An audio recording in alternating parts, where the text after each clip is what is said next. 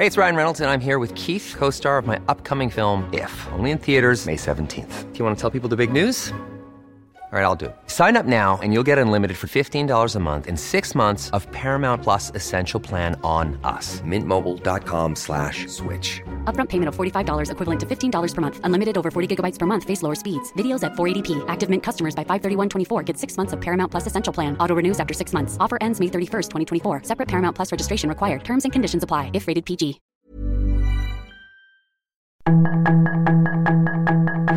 Tarde a tarde, lo que necesitas saber de forma ligera con un tono accesible. Solórzano, el referente informativo.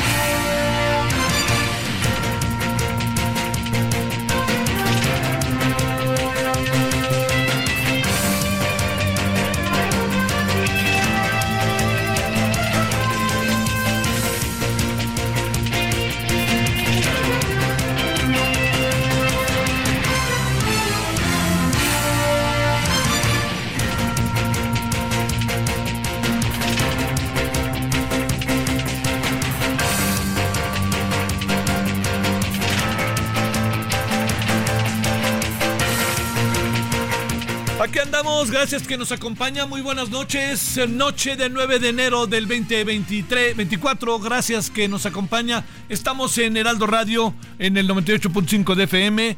Estamos eh, su servidor Javier Solórzano y todo el equipo que hace posible la emisión. Eh, ha sido un día muy intenso el de hoy, ¿eh? por diferentes razones. Ha sido intenso, a lo mejor tiene ya algo de información. Los videos que se han viralizados son brutales en Ecuador, brutales, brutales. Ahora sí que si usted este, no le gusta ver ciertas escenas, pues no los vea pero se lo adelanto, pero sí son, son brutales. Digo, a mí tampoco me gusta verlos, pero los veo en un afán de conocimiento también, ¿no? Esa es la verdad.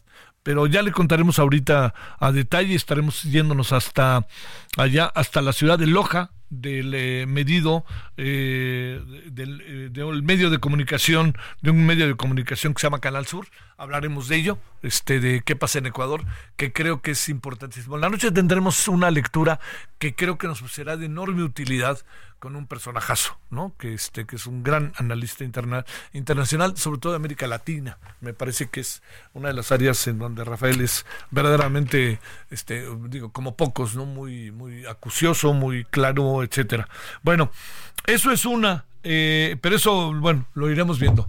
La otra este, está en que ya no saben cómo hacerle fiesta a Ernestina Godoy. Ya, ya están, bueno, ya sabe, ayer le decíamos lo que dijo este Ricardo Monreal, hoy ya este, el presidente dijo que fue una venganza. O sea, cuando gana Morena es porque ganamos y es legítimo. Y cuando pierdes que fue una venganza. Señor presidente, así es la democracia. O sea, las razones que puede haber de fondo son las mismas razones que se puede, que puede esgrimir la oposición sobre las muchas cosas que hace usted. Entonces, ni hablar. ¿Tiene derecho usted a decir? Pues claro que tiene todo el derecho, ¿no? Y más siendo el presidente. Pero eso no para. O así, auténticamente no para, este, ni va a parar, porque viene el asunto bastante, mm, pues sí, diríamos hasta cierto punto rudo, difícil, ¿no? Bueno, esa es una de las cosas que tenemos que tiene que ver con que eh, eh, digamos, dos temas, eh, uno Ecuador, bueno, ya hablamos, pero otro tema de, de enorme eh, relevancia, que es el que tiene que ver con que este, Ernestina Godoy ha dejado de ser la fiscal que ha colocado a Ulises Lara. Ahí vamos a discutir, vamos a hablar al ratito si esto de Ulises Lara, el nuevo fiscal, cabe o no cabe, ¿me entiende? A ver, cuando le digo si cabe o no cabe, déjenme decirles por qué razón, porque él es interino, ¿no? Pero a pesar de su interinato, debe de cumplir ciertos requisitos, nosotros suponemos, y él no es abogado, por lo pronto, ¿no? Él es este sociólogo. Entonces ahí hay que ver exactamente, eh, digamos, cómo desmenuzar el asunto, ¿no? No, no exactamente se trata de ver cómo, este, o sea, digamos, no se trata de la crítica per, per se, es más bien, eh, puede ser o no puede ser, a pesar de que sea interino, que ese es otro de los temas que vamos a abordar esta tarde. Luego también traemos otro asunto de, de manera muy, me parece que muy, muy, muy simplona, ¿no? Este, hoy supimos quién va a ser el candidato del Movimiento Ciudadano. Cuando digo muy simplona, no, no es que, pero a mí las formalidades me las paso por el arco del triunfo. Pero no se trata de eso. Se trata de que en una comida o en un chupe, que es en que están el gobernador del estado de Nuevo León, eh, la señora Mariana y Jorge Álvarez Maínez, pues ahí dice que el señor, el, señor Samuel, que el candidato de Morena va a ser Jorge Álvarez Maínez. Entonces, pues bueno, digamos, en, esas circunstancias ni me, ni, me, ni me intimida, ni me pone tenso, nada, es el tema del chupe, pues cada quien, yo me echo mis tequilas, no más faltaba, por, favor, pero no, no es el tema, es más bien como lo que puede formar una eh, mirada de una candidatura, eh, eh, digamos, como con una representatividad, ¿no? Con los, todos los integrantes que vayan atrás de él y que estén ahí. Sé que es una precandidatura, pero oficialmente es una candidatura. perdón, oficialmente es una precandidatura, pero en los hechos es una candidatura. Entonces, bueno, pues ahí, ahí veremos qué, qué acaba pasando con esta, con estos jóvenes de la estos jóvenes, porque ya pasó a segundo plano el señor Dante Delgado, ¿no? Bueno, ese es uno de los asuntos que hay, pero déjeme decirle que hay otro asunto que ha llamado poderosamente la atención. Yo ayer lo comenté, pero no le di todo el tiempo necesario porque veníamos de la vacación, o veníamos del fin, más bien del fin de semana, y fíjese que en ese proceso de venir del fin de semana, algo que nos vino a suceder fue que eh, se juntó mucha información.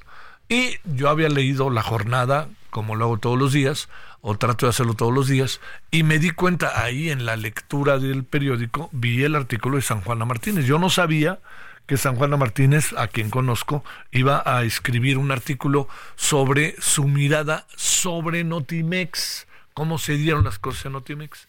Ayer sacó el primer artículo y hoy saca el segundo. Eh, está, está lleno de, de afirmaciones que me parece que son yo soy de la idea que, deben de tener una respuesta. A ver, si, no tienen una respuesta, por algo será. Por algo será. Pero déjeme decirle, le voy a decir por qué razón. Porque San Juana fue una mujer que incluso el presidente defendió en varias ocasiones como directora de Notimex. Y San Juana es una persona que durante algún tiempo fue cercana, este, eh, fue cercana al, al propio presidente, al propio candidato, y eh, además cercana pues al, entorno del presidente. Pero aquí arremete contra el vocero, arremete contra el, director del, del sistema de radio y televisión. Luego arremete contra la secretaria del Trabajo, hoy secretaria de Gobernación. Arremete contra el subsecretario del Trabajo, hoy secretario del Trabajo. Y arremete contra el abogado, que es el papá de la secretaria de Gobernación, que es el señor Arturo Alcalde Justiniani. Y le recuerdo, la hermana de, la señora secretaria de Gobernación es, era una de las candidatas, eh, era una de las candidatas a, ser la próxima eh, ministra de la Corte, pero acabó siendo la hermana del, del jefe de gobierno de la ciudad. O sea, fíjese, ¿no? Se van, le diría yo, esto es un poco inquietante porque se van enquistando familias allá adentro, ¿no? Entonces, toda esta idea del nepotismo como que pasó a segundo plano, ¿eh? Se enquista la familia Batres, se enquista la familia López Obrador y se enquista la familia alcalde. Es algo, alcalde, alcalde Luján, porque la señora Berta es, también juega un papel muy importante. Se enquista la familia Monreal, a su manera, ¿no? Entonces, como que uno dice, a ver, a ver, espérame, ¿no? Que andábamos en otros quehaceres, en otros, en, otros, en otros deberes, diría yo, en otras formas de concebir las cosas. Y luego hay otra parte que también llama la atención.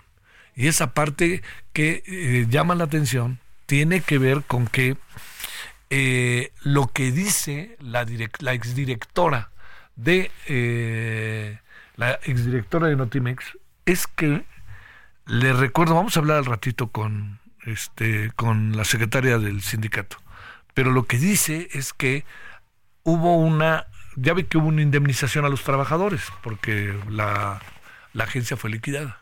Entonces, hubo una indemnización.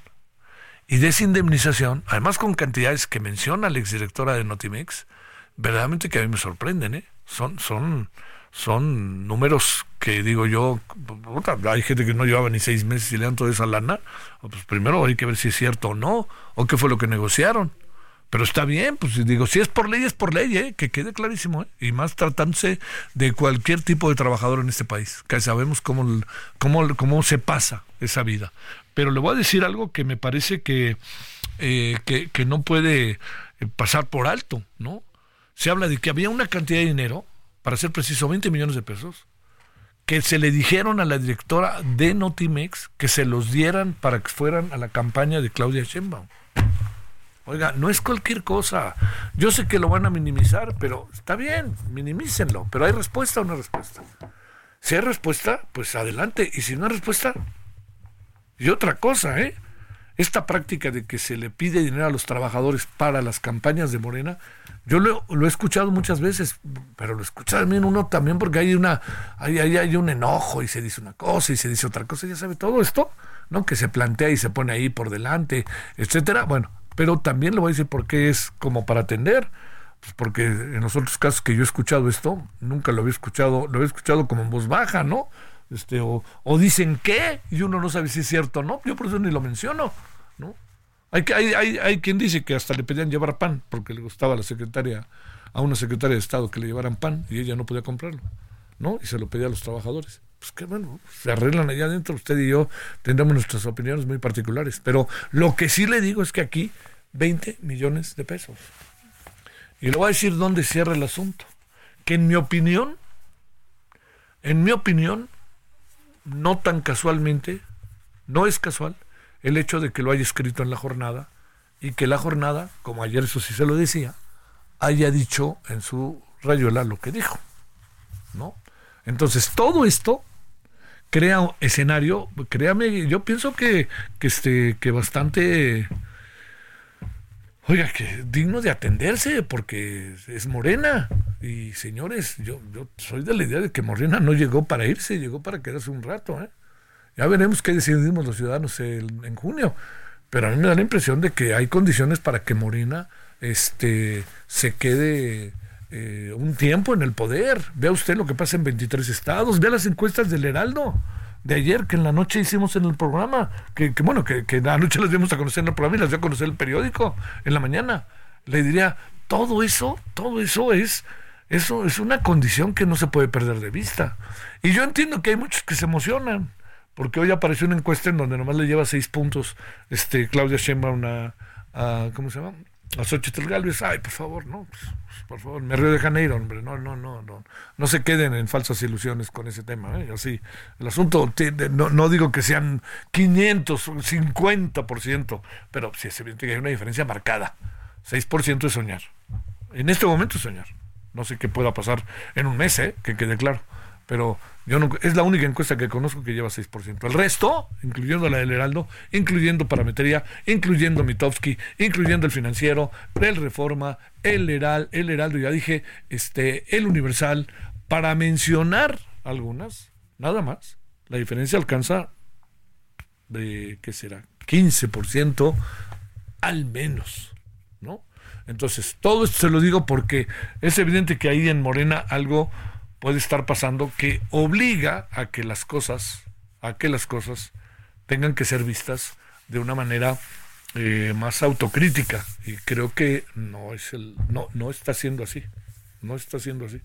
Entonces bueno ya que le planteo todo eso como de entrada por eso le digo que creo que el día de hoy ha estado movido no ha estado muy muy movido y este y nomás cuidado no se nos empiezan a enquistar las familias en el poder a lo mejor en 20 años se empiezan a hablar de la familia tal, como hablamos hoy de ciertos grupos que durante mucho tiempo gobernaron, que no nos ayudan mucho que digamos, ¿no? Pero bueno, eso es parte de lo que tenemos el día de hoy. Había otra cosa ahí que le quería comentar, que era em, que era este bueno, que es, que es el tema de las elecciones en Estados Unidos que vamos a estar abordando, eh, vamos a estar abordando en, en, eh, en, la tele, yo, calculo que miércoles, jueves, viernes, vamos a estar ahí siguiendo el asunto como para verlo. Pero hoy, créame, en términos nacionales, ahí le cuento por dónde andan las cosas, pero en términos internacionales, oiga, este asunto de Ecuador a mí me parece de la enorme seriedad. Y otra cosa, es un discurso que hoy se, bueno, que dio el día de hoy, bueno, más que un discurso, una conferencia en donde habló de varios temas, el presidente Bukele de El Salvador,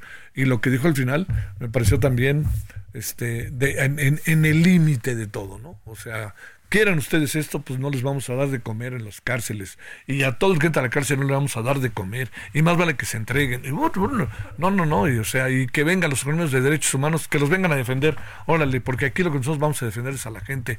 Discursos que, que no, espérenme, yo sí se lo planteo, no, no, no los dejemos ir tan fácilmente, porque están ahí. Y además porque hay algo que es importante.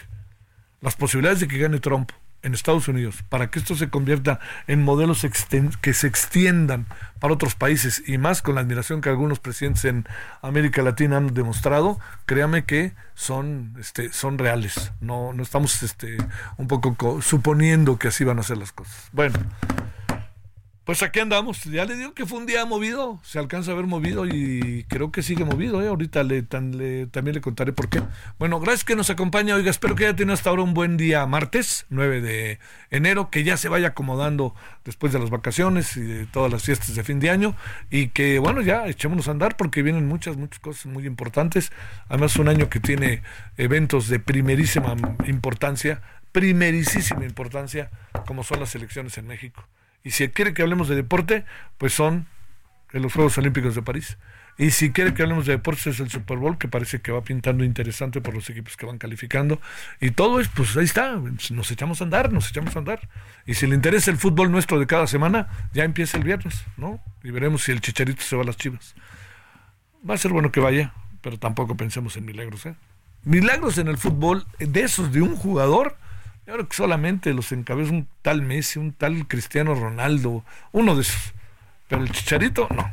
Y mire que no me cae mal. Vamos a un resumen. La información de último momento en el referente informativo. Ernestina Godoy Ramos, hasta hoy titular de la Fiscalía General de Justicia de la Ciudad de México, asignó a Ulises Lara López, quien se desempeñaba como vocero de la dependencia, como encargado de la institución, en tanto se define a la nueva persona que encabece la Fiscalía. Ernestina Godoy aseguró que saldrá a las calles para luchar contra el grupo político que ha operado la corrupción inmobiliaria en la capital del país. Godoy Ramos aseguró que una minoría de diputados del PRI y PAN bloquearon su ratificación porque se unieron en torno a las complicidades y no a las causas para protegerse entre sí.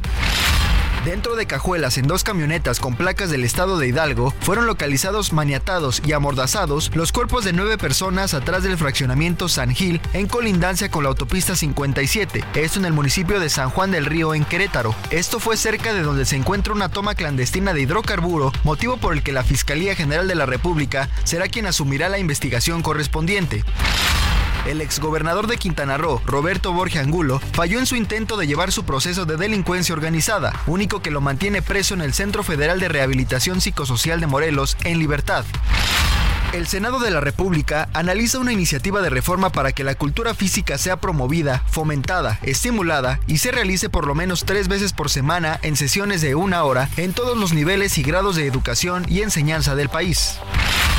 Durante diciembre de 2023, la inflación general anual del país se ubicó en 4.66%, presentando un incremento de 0.71% respecto al mes anterior, así lo informó el Instituto Nacional de Estadística y Geografía. De acuerdo con los resultados del Índice Nacional de Precios al Consumidor, cuyo objetivo es medir la variación de los precios de la canasta básica, en diciembre el índice de precios subyacentes aumentó 0.44% a tasa mensual y 5.09% a tasa anual. La compañía Astrobotic informó que el módulo Peregrine que partió este lunes a la Luna tras más de 50 años del último alunizaje de Estados Unidos tan solo tiene 40 horas de combustible, por lo que el proyecto Colmena de la UNAM no le permitirá llegar a su destino planeado para el 23 de febrero. Sus comentarios y opiniones son muy importantes. Escribe a Javier Solórzano en el WhatsApp 5574 501326.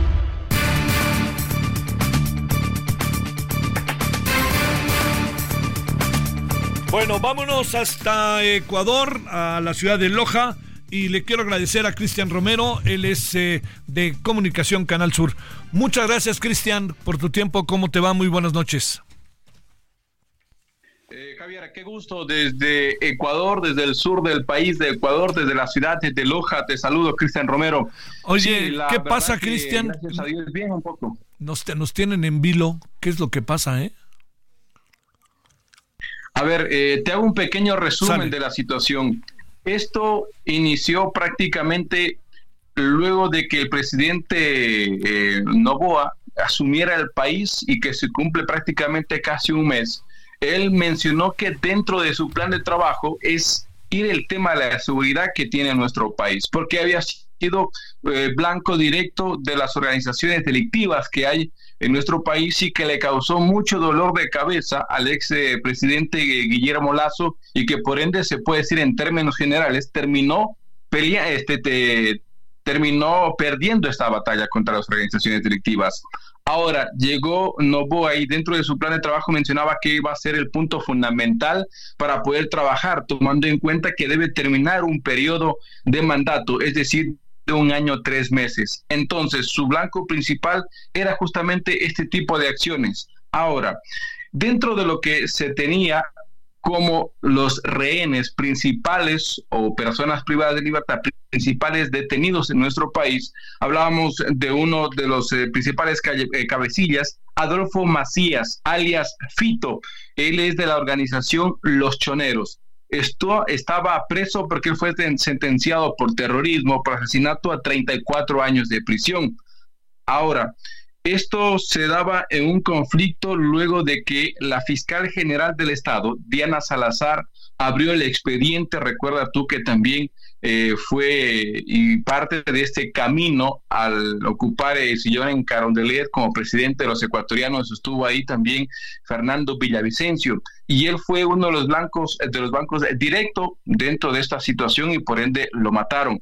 Cuando lo iban a matar o previo a lo que lo mataron, él daba a conocer a las autoridades que tenía documento de hablaba de las organizaciones delictivas en nuestro país y esto carreaba una gran cantidad de políticos, una gran cantidad de, fuerzas policiales, militares, de altos mandos e incluso que estuvo implicado hasta el momento de lo que se va a conocer por parte de la fiscal, el director general de aquel entonces de las cárceles del país en Ecuador. Acá lo que se conoce el SNAI. Entonces, luego de haber desatado todo ese tipo de situaciones, el eh, señor Adolfo Macías, alias Fito, cabecera o eh, quien lidera los choneros, el pasado 25 de diciembre, después de lo que las autoridades en esta semana, recién el día domingo, se dan cuenta que no está en su celda, dentro de un control que se realiza. ¿Dónde estaba él? En la del litoral, en la ciudad de Guayaquil, en una de las cárceles un poco de, de máxima seguridad, si cabe el término que estaba Adolfo Macías ahí es cuando empieza a destaparse toda esta olla de grillos en nuestro país y mencionan que dónde está Adolfo Macías, uno de los principales eh, cabecillas de los choneros, porque antes de él también estaba lo que es Leandro Norero, que también salió por la orden de un juez. El tema metástasis levantó toda esta situación porque había mucha corrupción. Hablamos de policías, de militares, de altos mandos, de la judicatura, de jueces, en fin. Esto hizo que Adolfo Macías, entonces, perdón, Leandro Norero, que manejaba toda esta situación, eh, salió de la cárcel y eh, fue, pues él lo, lo, asesinaron, recuerda tú, en Colombia. Ahora, eh, y quedaba entonces Adolfo Macías, uno de los principales eh, líderes de estas bandas, de estas organizaciones, los choneros, él se fuga o se dan cuenta que se fuga este fin de semana, el pasado 25 de diciembre. Pero ¿cómo lo hace? Porque controlaba las cárceles, no solamente donde estaba él ahí, sino a nivel nacional, y prácticamente las autoridades dicen que sale por la, por la puerta principal, tomando en cuenta que tenían el control respectivo. Ahí se, se abre otro expediente por parte de la fiscal general Diana Salazar para determinar culpables. A seguido de esta situación, la semana anterior, por el mismo tema del caso Metástasis, la fiscal Diana Salazar acusó a Colón Pico, alias Capitán Pico, Él es el líder de los Lobos, otra de las organizaciones de gran peso en nuestro país, queriendo eh, atentar contra la vida de la fiscal general Diana Salazar por este mismo tema de metástasis. Entonces, él ingresa la semana anterior y en este revuelo que hubo eh, el día domingo y que se agravó el día de ayer Cristian, Cristian, perdón, ¿nos podrías dar unos minutitos para que vayamos a hacer el corte que estamos este, obligados a hacer para seguir conversando contigo? Perfecto, no hay problema. pausa. El referente informativo regresa luego de una pausa.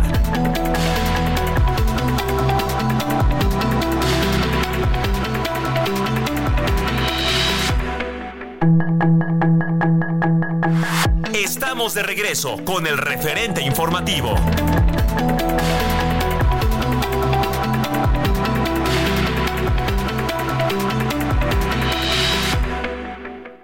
4 medio de 31.7% sin IVA vigencia del 3 al 15 de enero de 2024. Con RAM Pro Master Rapid, haz tu negocio más ágil. En esta temporada RAM, llévatela con precio desde 299,900 pesos, más tasa desde 11.49% y sin comisión por apertura. RAM Pro Master Rapid, más espacio para tu negocio. RAM a todo con todo. Bueno, le queremos agradecer en verdad a Cristian Romero, periodista desde la ciudad de Loja, de Canal Sur, que siga con nosotros. Gracias por esperar y por tu tiempo, Cristian. Eh, nos quedamos en, esta parte, para recapitular, en donde hacías referencia al papel tan importante que, que tiene eh, eh, este personaje con sobrenombre Fito, que incluso pudo haber salido por la puerta principal del penal. Así es, eh, mi estimado Javier, efectivamente, ¿no?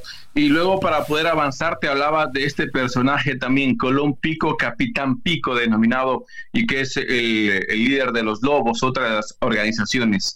Él ayer, luego de que el presidente decretara estado de excepción en el país, que eso mencionaba que incluso había un toque de queda desde las 11 de la noche hasta las 5 de la mañana. En horas de, la noche, tipo medianoche, eh, desde la cárcel, Colón Pico enviaba un mensaje a las autoridades y mencionaba que su vida estaba en peligro por toda la situación que había pasado, esto por el revuelo que se, que se dio y la crisis carcelaria.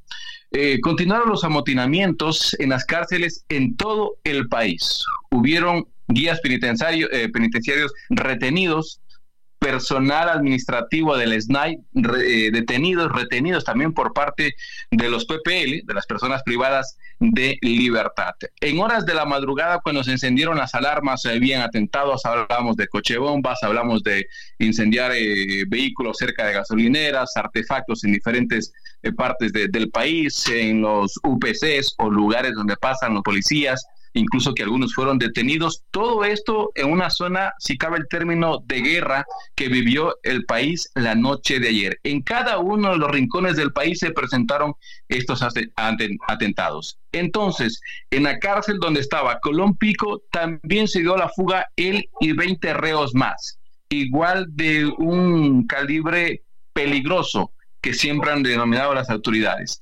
Salieron ellos y de ahí empezó nuevamente esta situación a tomar mayor fuerza. ¿Por qué? Porque el gobierno prácticamente de Novoa les declaró la guerra a estas organizaciones delictivas. Ahora, ¿qué es lo que sucede? Que hoy, en horas de la tarde, 15 horas de Ecuador aproximadamente, uno de los canales nacionales de C Televisión estaba su programación regular cuando un grupo de estas bandas delictivas, que a propósito daban a conocer que son de los Tiguerones, otra de las bandas también que hay en nuestro país, ¿no?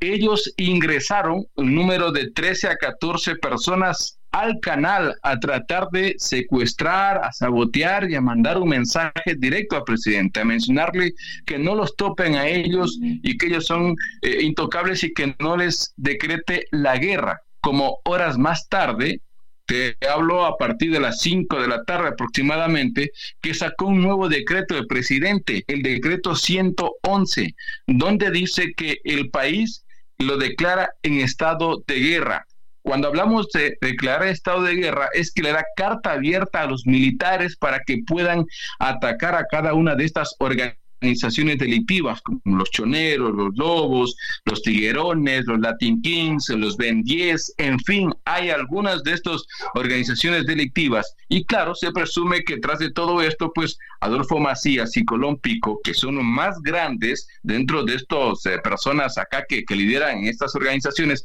están eh, tras de todas estas situaciones.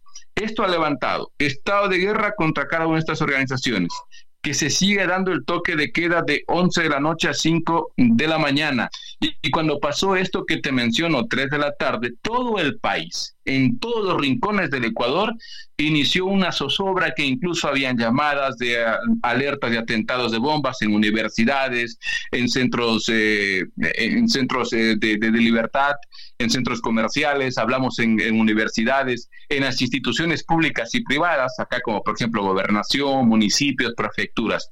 Todo esto hizo de que se arme un caos y que las autoridades en cada una de sus ciudades y sus provincias den la determinada eh, autorización de que se vayan a sus casas. Y empezó un caos más grande. Claro, esto se ve en gran magnitud, por ejemplo, en Esmeraldas, en Guayaquil, en Quito, Manabí, en Durán, que queda ahí junto a Guayaquil, que incluso Durán hace algún tiempo atrás no ha podido ser controlado por las autoridades. Hablo de policía y militares porque eso es una zona de guerra. Ahí sí, donde incluso a los niños desde 11 años en adelante ya los reclutan para poderlos ir entrenando. Eso es lo que se viene peleando. Entonces, ahora, eh, también hubo un comunicado a propósito por parte del ministro de el Perú, donde daba la orden de reforzar la frontera Ecuador-Perú. ¿Por qué menciono esto? Porque las autoridades ecuatorianas, y dentro de lo que estaba a conocer, identificaron que el mismo armamento y granadas explosivos que están utilizando cada una de estas organizaciones provienen en su mayoría del Perú, es decir, están comprando en el Perú y por ende están reforzando esta frontera entre Ecuador y Perú, tanto por el norte como por el sur, porque Ecuador tiene esas dos entradas con este vecino país. A raíz de eso también se dio a conocer inmediatamente que eh, hay eh, las clases quedan suspendidas o de manera virtual que se las va a realizar y se las va a dar hasta el día 12 de enero. Estas son las situaciones. A propósito, Rafael Correa, el ex presidente de los ecuatorianos y que siempre han mencionado que ha estado atrás de esta situación y que el, tema metástasis eh, conlleva también un poco las irregularidades que se presentaron en el gobierno de Rafael Correa, envió un mensaje al presidente Novoa y le dijo que las discrepancias políticas quedan de lado y que va a apoyar para poder trabajar en lo que sea necesario para poder recuperar el país. Hace unos 40 minutos aproximadamente hubo un pronunciamiento por parte del gobierno a través del ministro del Estado y del comandante general de las Fuerzas Armadas, mencionando de que los actos de terrorismo que se dieron hoy en el país no van a doblegar a las Fuerzas Armadas y que esto se va a reforzar los operativos para poder mantener el control en Asamblea Nacional Además, se está trabajando para poder endurecer cada una de estas situaciones. Por ejemplo, en el tema de terrorismo, que las personas por narcotráfico, que por violación, por ese tipo de situaciones que sean condenadas, no pidan a través de la justicia que sus condenas puedan bajar, que puedan salir por, eh, por fianza, etcétera, etcétera, etcétera. Esa es la situación, mi estimado Javier, cómo está el país a esta hora de la noche.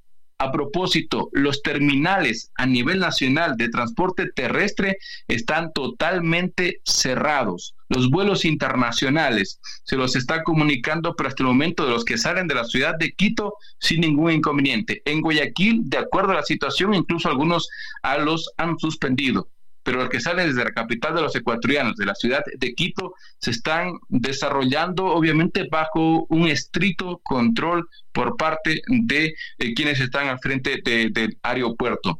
Esto es lo que te puedo contar, se espera que va a haber mucho trabajo la noche de hoy, porque así fue ayer, no que se intensificó, ahora se tiene que haya mayor número de represalias, atentados, porque incluso lastimosamente lastimosamente hay que mencionarlo así, guías penitenciarios han sido asesinados de los que tenían retenidos, policías detenidos por parte de estas organizaciones y también los han matado. Entonces, es una crisis a más de carcelaria, es una crisis de seguridad la que está viviendo el país y se espera que se pueda levantar de estas situaciones, mi estimado Javier. En el fondo, la petición, Cristian, para cerrar, es que la delincuencia organizada lo que pide es que la dejen en paz y que haga lo que quiera. Ese es en el fondo lo que hay. Y pregunto, ¿hay algo político como eh, golpe de Estado o cosa parecida?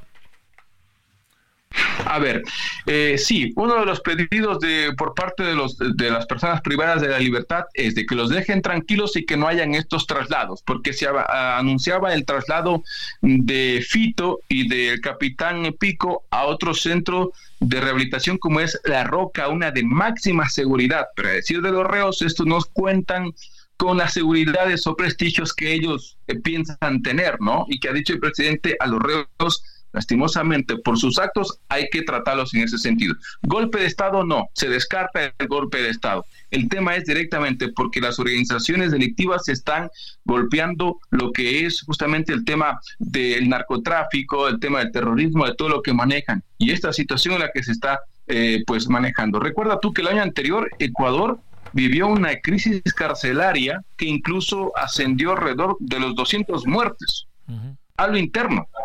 Masacres que nunca se había visto en nuestro país. Y hoy, si bien es cierto, esto se desató, pero ya no entre los reos, sino entre reos y gobierno, que es lo que están pidiendo justamente ahora, que no los toquen y la situación está bastante complicada. Acá en Ecuador prácticamente a partir de dos horas y media ingresa el toque de queda hasta las cinco de la mañana, que incluso la cadena alimenticia, ellos han mencionado que por seguridad no van a transportarse en horas de la noche, porque ayer lo hicieron, hubieron vehículos quemados, personas eh, eh, asaltadas, eh, vehículos que se les llevaron un montón de cosas, entonces no podían controlar. Por ello es de que han mencionado que prácticamente no van a transitar en toda la noche hasta ver qué es lo que sucede.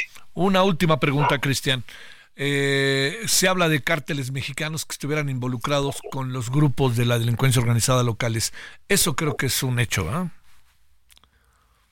Adolfo Macías se menciona que es el grupo o el brazo derecho de una de las organizaciones justamente de Sinaloa, México. Sí. Entonces, por eso es el poder también de lo que se tiene y cómo se está eh, dando estas situaciones. Por eso yo te mencionaba, es de cómo el gobierno, desde Guillermo Lazo, que trató de pelear un poco, pero que no se daba. ¿Por qué? Porque ahí eh, dentro de este caso Metástasis hay mucha corrupción, que incluso el mismo presidente de la Judicatura hoy por hoy está detenido en una instrucción fiscal que dura alrededor de 90 días. A ello hay militares, hay policías, el director de la SNAI también detenidos justamente porque habían sido cómplices de esta situación. Algunos que ya les alertaron y que incluso se filtró información han podido salir.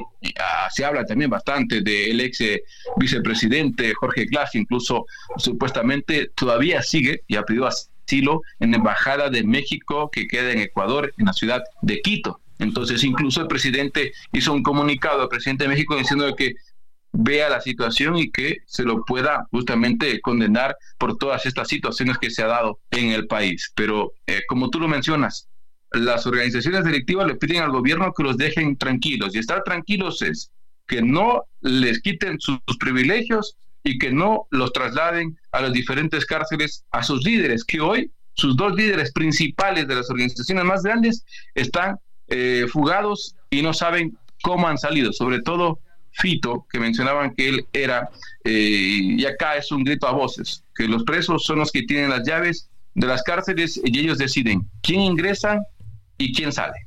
Te mando un gran, gran saludo solidario, Cristian Romero, eh, hasta la ciudad de Loja, hasta Canal Sur de Comunicación. Muchas gracias. No, a las órdenes, gracias también y un saludo desde nuestro país. Buenas noches. Gracias. ¿Qué situación? 1944 en hora del centro. Sus comentarios y opiniones son muy importantes. Escribe a Javier Solórzano en el WhatsApp 5574 501326. Solórzano, el referente informativo. Bueno, hagamos un punto y aparte. Ernesto Guerra es analista político. Querido Ernesto, gracias por tu tiempo. ¿Cómo has estado? Buenas noches. Buenas noches, estimado Javier. A la orden, muy bien. ¿Y tú? Feliz año. Para ti y gracias por tu tiempo. ¿Qué significa que el compadre de Jorge Maínez, que así se define Jorge Álvarez Maínez, así se define Samuel García, lo haya destapado y qué significa esta casi seguro candidatura? Eh? Pues eh, significa varias cosas y manda mensajes interesantes porque la primera cuestión, Javier, tendríamos que preguntarnos eh, por qué lo hace Samuel García. Entenderíamos quizá que sea eh, continuidad de una campaña de marketing político, ¿no? Es esta cuestión de eh, señalar que es la entrega de estafeta, de ser la generación que va a cambiar este país, el fosfo fosfo, pero la otra, en, política las formas son fondo y bueno, evidentemente había una convocatoria abierta, había hay una Comisión Nacional de Elecciones en Movimiento Ciudadano y evidentemente eh, se, se queda claro que Dante Delgado no estuvo presente. ¿Qué tendrá que ver esto? Pues justamente ver si al interior de Movimiento Ciudadano eh, aceptan si es formal, si esto ya se considera como tal eh, la precandidatura. Estamos a unos días de concluir las precampañas de manera formal para la presidencia, las senadurías y las y, las eh, diputaciones. Empieza un periodo denominado intercampaña y bueno, evidentemente llama mucho la atención esta manera esta forma y hemos visto reacciones pues encontradas, Javier, de algunos mesistas que evidentemente no están de acuerdo. Yo me preguntaría, por ejemplo, la postura del Grupo Jalisco, si esto es así, si están conformes, si va a ser, se van a sumar, ¿no? Hoy vimos a un Samuel García echado para adelante, como suele ser él, y vimos a Mariana Rodríguez a su lado justamente en, en esta lógica de marketing que seguramente se van a acompañar mutuamente en esta pues ya campaña electoral que tendrá que hacer Jorge Álvarez Maínez Javier. ¿Qué, ¿Qué perfil, entendiendo que es uno de los originarios del Movimiento Ciudadano, que ha tenido cargos públicos, que estaba en el PRD, ¿no? Te preguntaría, Ernesto, ¿qué puede pasar con este hombre ante eh, dos mujeres que van muy avanzadas. ¿Están pensando en el 2024 o están abonando para el 2030? Seguramente lo segundo, porque recordemos y hay que recordarle a, tu auditorio, Javier, que Movimiento Ciudadano fue el único que respetó los tiempos legales establecidos en la Constitución y en la ley electoral. Es decir, no tuvo esta pre-pre-campaña digamos, ilegal que sí tuvieron los dos, las otras dos candidatas de las dos coaliciones, y eso también hay que decirlo. ¿Eso le va a abonar o no? Me parece que eso lo vamos a ver más adelante.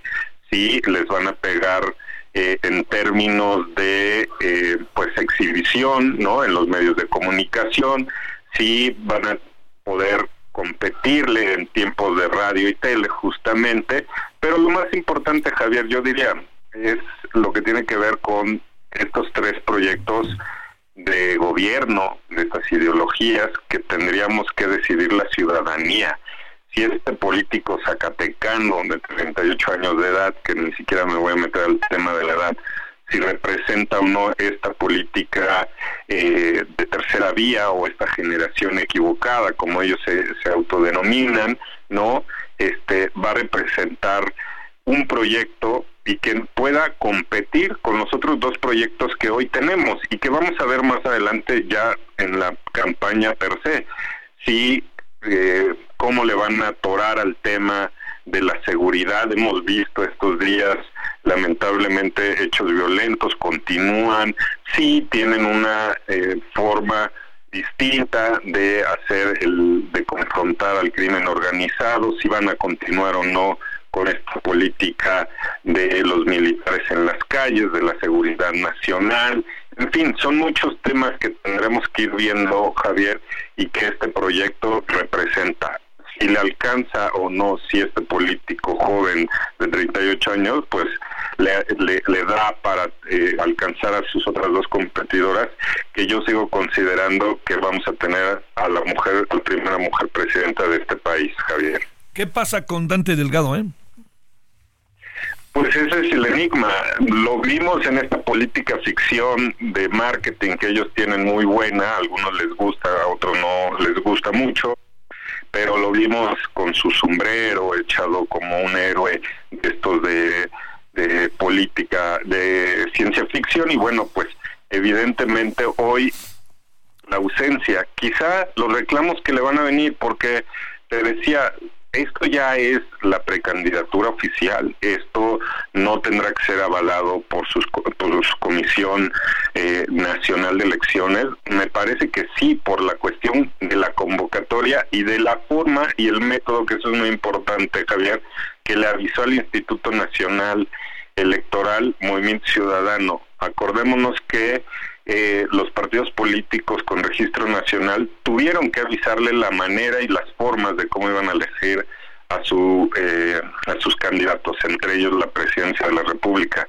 Creo que en días próximos tiene que pasar forzosamente por sus órganos partidistas y este mandársele al Instituto Nacional Electoral. De lo contrario, resulta complejo este destape y la forma, sigo insistiendo, es fondo.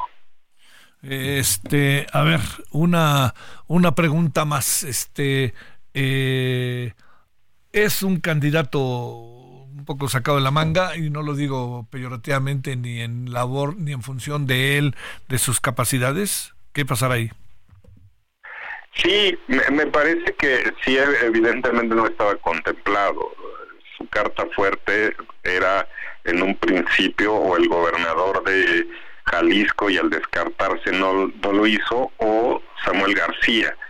Evidentemente vimos lo que pasó ese, ese eh, primero de diciembre o antes de que concluyera el primero de diciembre, pues en este episodio lamentable, ¿no? En Nuevo León, de bajarse de la eh, precandidatura, de renunciar, de volver a ser gobernador, entre dimes y diretes. No era la, la, la carta fuerte, evidentemente, del Movimiento Ciudadano Álvarez Maínez, y hay que decirlo pues con todo respeto, evidentemente no era su, su plan original y Dante Delgado tuvo que cambiar al ver lo que ya supimos que pasó con Samuel García. Entonces, no sé si le alcanzará o no, me parece que tendrá que ir en, a contracorriente, los tiempos son cortos y a ver si le alcanza justamente para pues la, competidora número uno que en este momento es la del oficialista.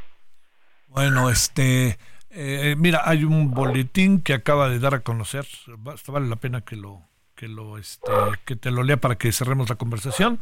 Dice, eh, esta tarde, en sesión conjunta de la Comisión Operativa de la Comisión Nacional de Convenciones, Procesos Internos, se presentó la propuesta del diputado eh, Javier Álvarez, Jorge Álvarez Méndez como precandidato. Esto en términos de lo establecido en la convocatoria para el proceso interno de candidaturas, postulado por Movimiento Ciudadano, el proceso federal para sustituir al candidato Samuel Alejandro García Sepúlveda. En registro oficial del día será el día 10 de enero, 2024, 12 de la mañana, Luisiana 113, Colonia Nápoles. Ya, está dicho todo, ¿no? Sí, un poco lo que te decía, me, tenía que ser así porque la convocatoria fue la forma en que se la avisó al INE y tiene que cumplir este trámite eh, de la vida interna de Movimiento Ciudadano. Entonces mañana será aprobado por esta comisión y evidentemente pues ya tenemos el tercer candidato eh, para la presidencia de la República. Lo, lo importante es lo que va a ofrecer. Eh, eh, a ver si con esto a Movimiento Ciudadano le da este la posibilidad de competir realmente en estas elecciones que parece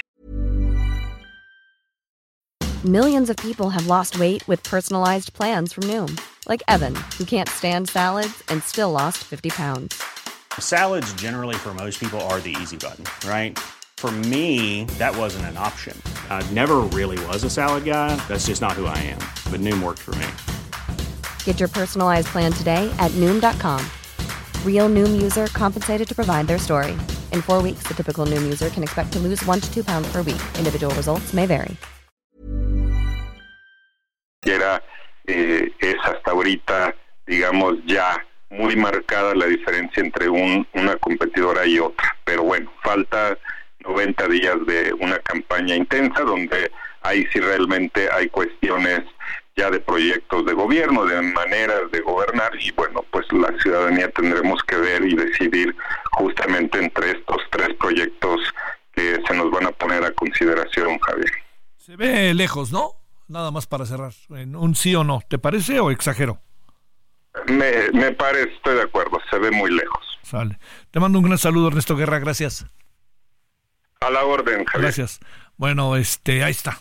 Ya tenemos Movimiento Ciudadano, ya tenemos Ecuador y ahora, pasando la pausa, vamos a entrarle al tema Notimex y la famosa carta, las cartas de quién era su directora y hablaremos para ello con la secretaria general del ya no te voy a decir si, ya está en liquidación ya no es sindicato. Bueno, ahorita nos contarán, pero hablaremos de ese tema después de la pausa.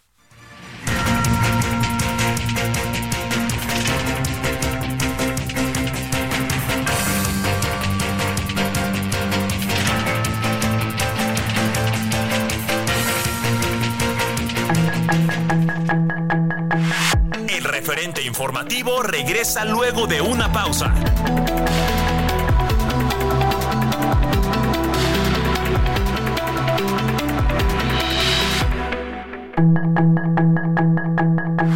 Estamos de regreso con el referente informativo.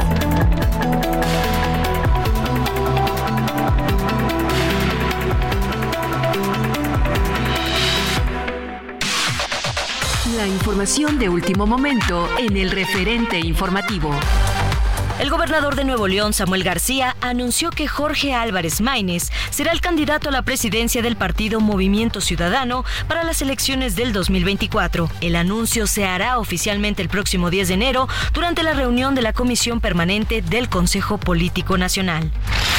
Autoridades estatales reportaron afectaciones en 10 municipios del estado de Veracruz por los efectos del Frente Frío número 25 que ocasionó rachas de vientos superiores a los 100 kilómetros por hora en la zona costera.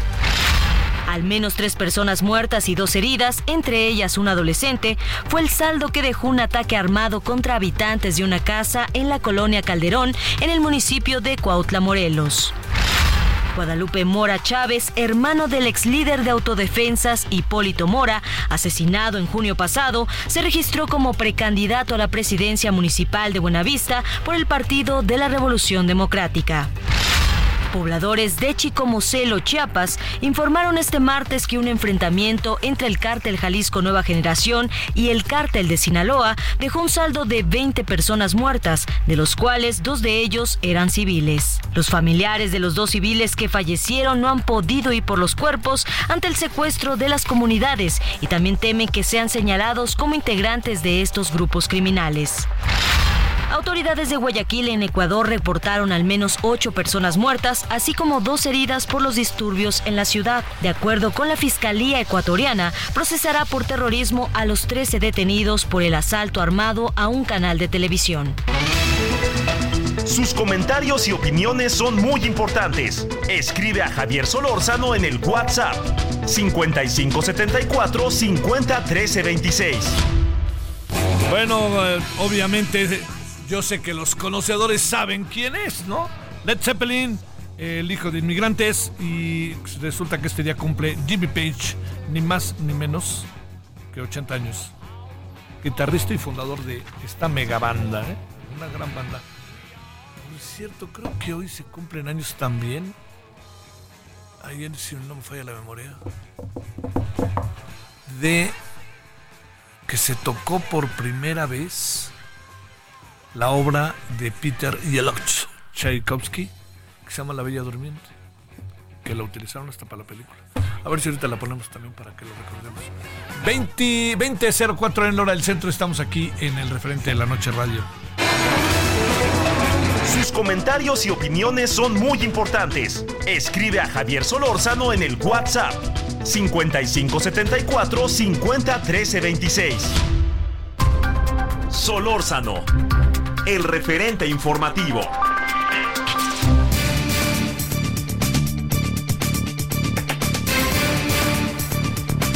Bueno, exactamente cuál es el estado de las cosas que se acabó suscitando ante la liquidación de los trabajadores de Notimex.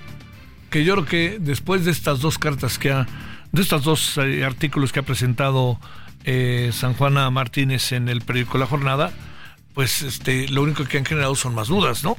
A ver, Adriana eh, Urrea Torres, con quien hemos conversado varias ocasiones, es, la es periodista y secretaria general de del sindicato de Notimex, reportera especializada en temas financieros, más de 20 años ahí en la agencia estatal, pero dice eh, hoy la directora, ayer y hoy la directora, la ex directora o directora, ya no sé cómo decirle, de Notimex, que no es tan cierto. Adriana, te saludo con mucho gusto, ¿cómo has estado? Buenas noches.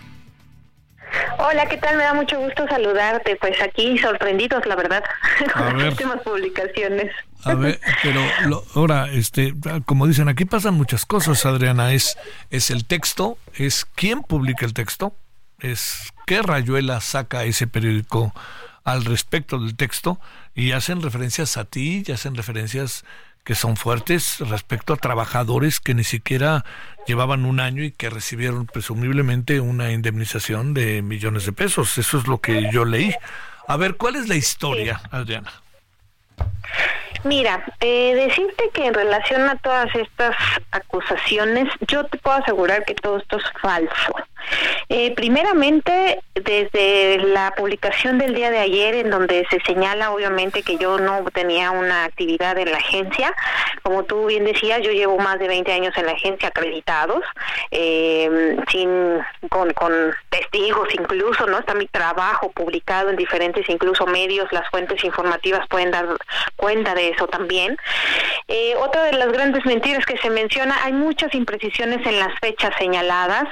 Se dice, por ejemplo, que yo aparecí en junio del año 2019 cuando yo tomé la Secretaría General en octubre de ese año y mi toma de nota fue de fecha posterior. Se menciona que la fecha que la huelga estalló el 2 de febrero cuando en realidad estalló el 21 de febrero y el recuento fue semanas después. En fin, hay una serie de imprecisiones específicas que, que se pueden corroborar si nosotros revisamos incluso el historial de notas informativas sobre el conflicto de huelga y el mismo eh, los documentos que, que, están en la Junta Federal o ante las autoridades. Eh, por ejemplo, otra de las grandes Arturo Alcalde, padre de la secretaria del Trabajo, es nuestro asesor y que eh, por eso se llevó todo el tema del conflicto. En ningún momento el abogado Arturo Alcalde ha estado involucrado ni con nuestro sindicato, ni en el proceso de negociación, ni en nada del proceso de conciliación de, en ningún momento. Eso es completamente... A ver, por favor. Eh, porque hoy apareció, por cierto, una foto de Adriana con Arturo Alcalde. No sé. A ver, ahí este, en ningún momento tuvo que ver, este, decías Adriana, eh, eh, Arturo Alcalde con el sindicato. Eh, sin embargo, ya apareció una foto tuya en redes con Arturo Alcalde. Entiendo que se pudieron haber encontrado en la esquina de tu casa, ¿eh? O sea, no, no, no, no, no, especulo demasiado. Te explico el contexto de esa fotografía y que nos sirvió fue la única fotografía que sucedió en ese momento. Fue en el año 2019 cuando a mí me invitaron a un foro de la reforma laboral en donde estuvo el abogado como invitado. Yo no lo conocía. Eh, fue la primera vez que a mí me invitaron a un foro a platicar sobre el conflicto que había en Notimex. Todavía no había huelga. Y en ese momento eh, yo conocí, digamos, presencialmente al abogado. Yo no sabía la verdad de su existencia. Este, me dijo, él es el abogado Arturo Alcalde, eh, participó importante en la reforma laboral y bueno, él escuchó en ese momento de eh, lo que estaba sucediendo en Notimex y al final de la intervención que yo pasé a despedirme de cada una de las personas, eh, le di la mano y me dijo, oye, lo que comentaste en Notimex es muy grave, no se debería de permitir. Ese momento nos tomaron esa foto y de ahí se vino toda esta campaña de decir, es que el abogado, a partir de ese momento, te aseguro que en cuestión, en eventos públicos, que podíamos llegar a estar, ni siquiera nos volteábamos a ver porque dijimos, si de por sí así dicen mentiras, no queremos dar más argumentos que no tienen sentido. Eso te lo puedo asegurar. Nuestros abogados han sido abogados eh, que nos eh, proporcionaron desde la Unión Nacional de Trabajadores, eso es real, nuestros abogados sí forman parte del sindicato de telefonistas, pero en ningún momento el abogado Arturo Alcalde. Se dice, por ejemplo, que de las cantidades que se nos van a dar, como todos los abogados cobran el 30%, que nosotros le estaríamos pagando incluso eso a los abogados o a Arturo Alcalde. Eso es completamente falso. Déjame decirte también que eh, cuando nosotros rescatamos el sindicato y empezó todo el conflicto, había otro líder sindical que se llevó todo el dinero de los trabajadores, de lo que había en ese momento y que es a quien se ha acusado de corrupción. Eh, nosotros en ese contexto acudimos a la Unión Nacional de Trabajadores y dijimos estamos enfrentando esta problemática, necesitamos ayuda y fue de ahí que, se, que estos sindicatos y el sindicato de telefonistas como, como presidente o presidencia colegiada de la ONT nos dijo nosotros los vamos a apoyar para que ustedes puedan salir adelante con el apoyo jurídico. Eh, no nos han cobrado ni un peso en todo este tema y no hay ningún acuerdo de nosotros siquiera pagarles esa cantidad que menciona. Por eso insisto en que son puras mentiras, este, nada de eso es real. Y, eh, y bueno, sí me parece muy lamentable que ahora, sobre todo, se exponga la seguridad de mis compañeros, a todos los que se menciona. Todos los casos tienen un soporte jurídico y demostramos con las autoridades, con la Junta Federal, las antigüedades de estos trabajadores, por qué tenían derecho a esas indemnizaciones, con documentos, con recibos de nómina, con actas eh, de eh, alta del seguro social, en donde se demuestra ahí cuando un trabajador es dado de alta por una empresa, en donde demostramos toda esta situación. No es una cuestión como la que dijo la directora que se nos dio cualquier cosa, claro que no. Eh, hay que recordar, y, lo he comentado en otros momentos, que en todo este proceso la directora nunca participó. Y e incluso en esta última parte de las liquidaciones, el personal eh, que quedó como para continuar el proceso de liquidación de Notimex, eh, te explico, cuando el INTEP toma la administración de Notimex, debe de quedar un personal de Notimex para algo que se le llama como Notimex liquidación, por decirlo así. Ese personal era el director administrativo junto con otros administrativos que eran los encargados de, de pasar la administración y ver que se sigue este proceso de liquidación. Ellos fueron quienes hicieron cálculos para el pago de cuotas obrero patronales, ellos tuvieron que avalar las, eh, las cuantificaciones que se presentaron porque no nada más fue un invento ni decir, ay, les vamos a dar esto, claro que no.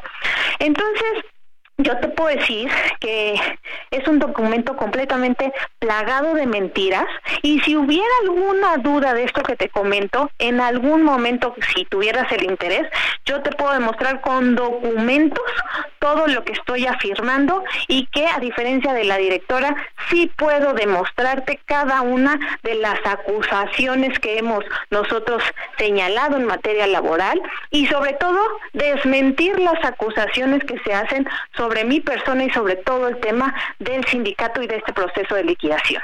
Dicen que tú no estabas y que de repente apareciste, eso es una de las cosas que se dice en el texto. Así es, ella dice que de repente yo aparecí en junio con una toma de nota.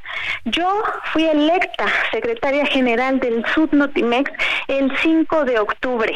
Ese día hicimos asamblea en la que se votó mi designación y como consecuencia de esto, el 11 de octubre a mí me despidieron. Esa toma de nota que menciona, que además es falso, dice, en junio apareció con una toma de nota diciendo que era secretaria general. Eso es completamente falso porque yo ni siquiera, eh, ni siquiera habíamos pensado en rescatar el sindicato para ese entonces. De nuevo, el documento y mi acta de asamblea es del 5 de octubre, el 11 de octubre me despiden, pero además mi toma de nota fue mucho después, fue posterior porque la tenía que entregar el centro eh, eh, de registro laboral. Eh, para nosotros solicitar una toma de nota, tenemos que demostrar diversas cuestiones.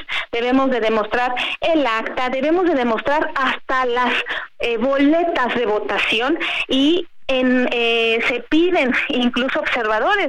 En el último proceso electoral que tuvimos, tuvimos observadores de la, del Centro de Registro Laboral que avalaran esta situación. No es una cuestión tan simple. Yo te puedo decir que cuando llegó la directora y dado todo lo que nosotros estábamos viviendo, cuando nosotros hicimos el rescate del sindicato y fuimos al centro de registro a solicitar la toma de nota, nosotros teníamos temor de que nos la fueran a aceptar.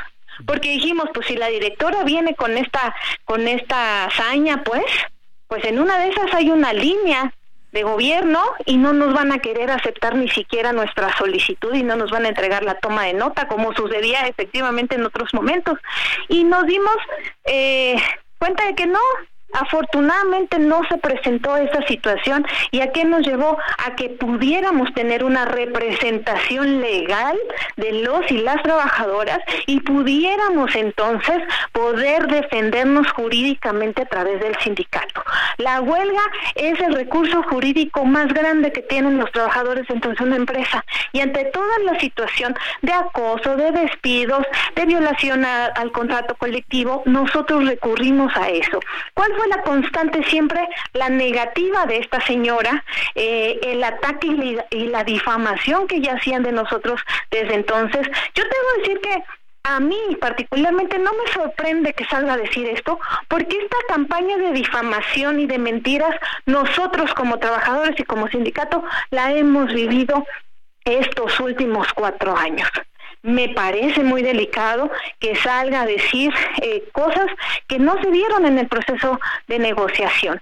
Eh, nosotros pensábamos que ya podíamos este, finalmente decir que el conflicto laboral había terminado, pero parece que no nos quieren soltar, pues que nos quieren seguir atacando de esta manera, pero reitero, lo más lamentable y delicado es que se pongan los nombres de mis compañeros exponiendo su seguridad, exponiendo su vida. Hoy me, me, comentaba una compañera que había recibido llamadas extrañas diciendo que se había recibido dinero.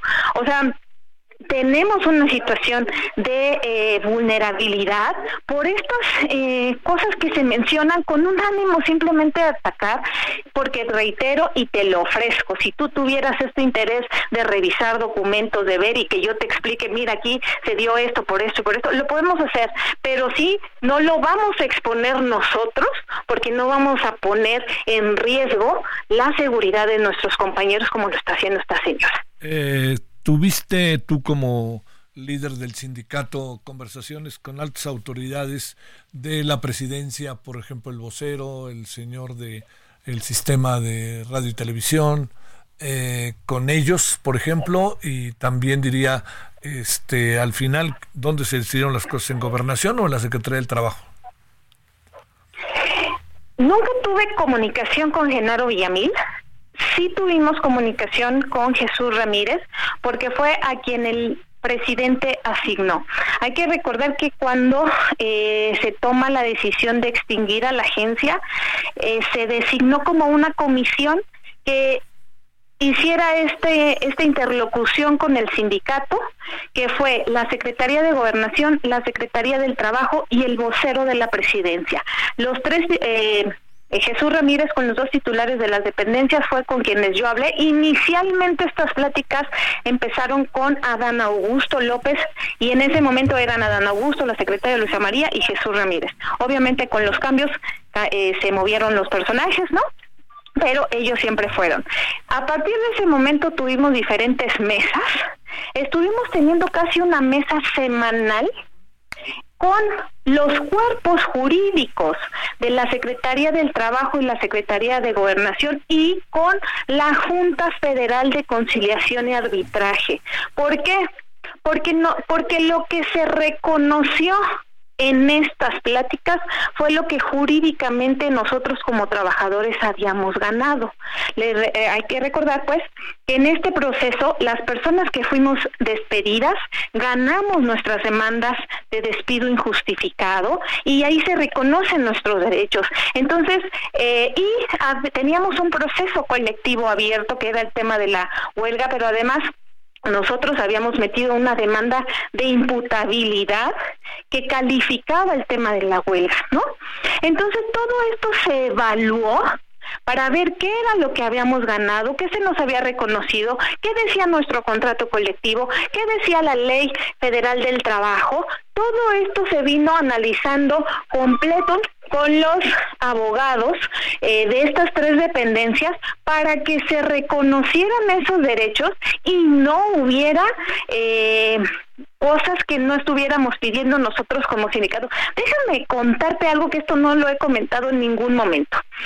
En algún momento nosotros estuvimos eh, platicando, pues, digamos, tratando de hacer una negociación eh, para otros temas y que lo he dicho públicamente.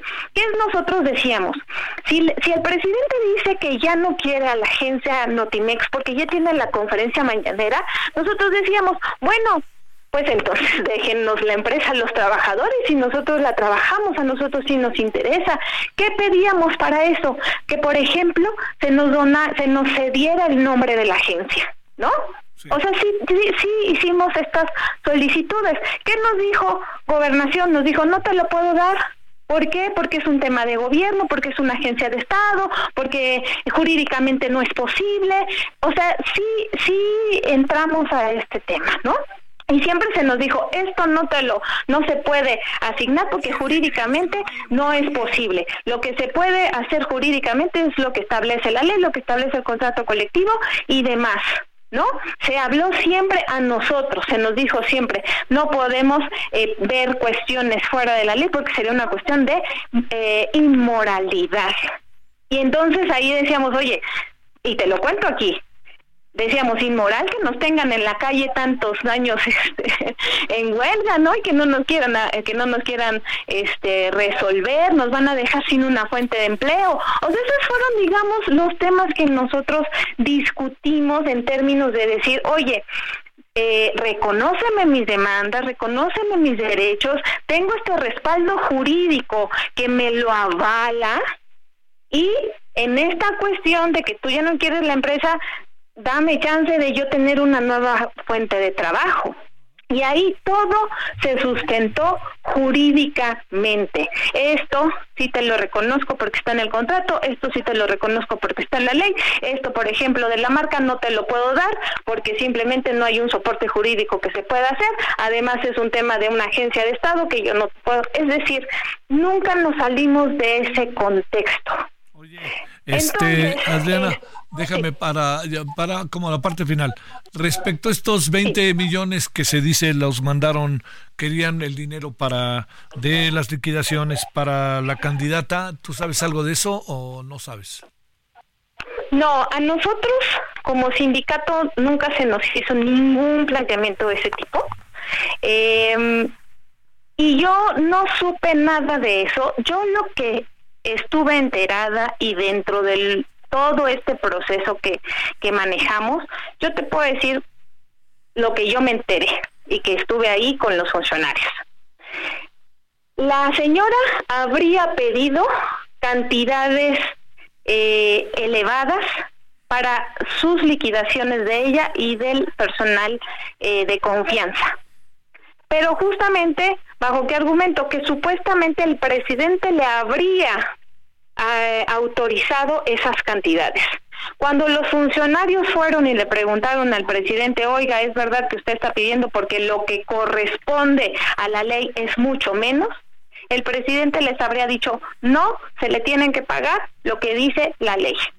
Y entonces de ahí se ajustaron las indemnizaciones y las cantidades a lo que era realmente lo que considera la ley en términos de liquidación y eso es lo que no le habría gustado y de ahí comenzaron, fue muy notorio para nosotros en el momento en el que se comenzó a atacar a la Secretaría de Trabajo ahora eh, con Marat Bolaños.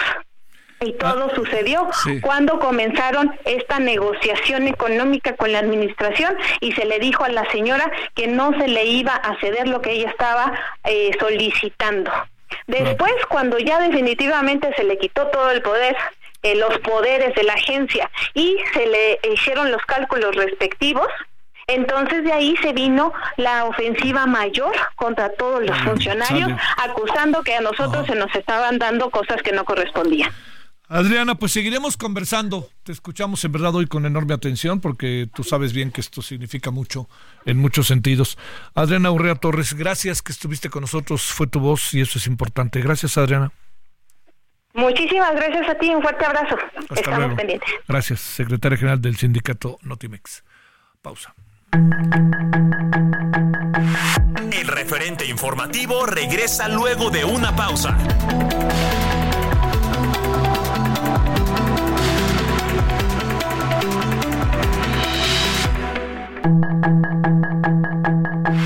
Estamos de regreso con el referente informativo.